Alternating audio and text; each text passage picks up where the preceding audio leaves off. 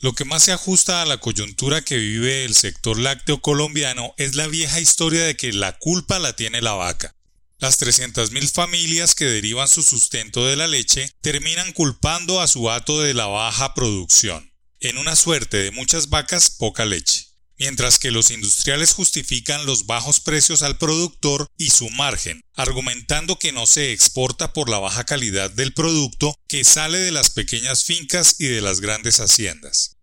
Lo cierto es que nadie ha podido organizar uno de los sectores del agro más importante por aquello de la seguridad alimentaria y porque goza de un millonario fondo ganadero para desarrollarse que se concentra en la explotación cárnica y poco hace por mejorar la cadena láctea.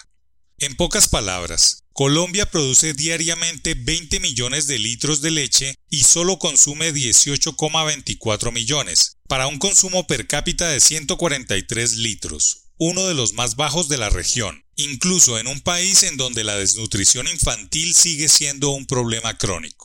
Pero lo más paradójico es que los industriales tengan que importar leche de Estados Unidos o Nueva Zelanda para satisfacer el mercado local, mientras que argumentan que no pueden comprar todo el producto local o pagar más alto el litro porque hay sobreproducción una verdad a medias que no ha podido zanjar el Ministerio de Agricultura con una política pública más adecuada para evitar esas asimetrías. La tensión entre productores e industriales se agrava también con las importaciones del llamado lactosuero ecuatoriano que es un subproducto usado por varios industriales para mezclarlo con la leche pura y de esta manera rendir la cantidad y poder empaquetar marcas blancas o de menor precio en los supermercados de conveniencia muy de moda por estos días.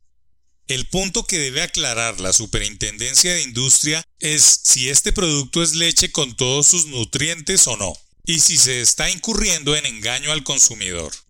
Una tercera arista del problema lechero es el millonario y peligroso negocio de los intermediarios de leche cruda. Esos camiones que van de finca en finca recogiendo pocas tintas que sumadas en todo el país se convierten en millones de litros destinados a la venta callejera y la producción de derivados lácteos como queso y yogur, sin las condiciones sanitarias exigidas.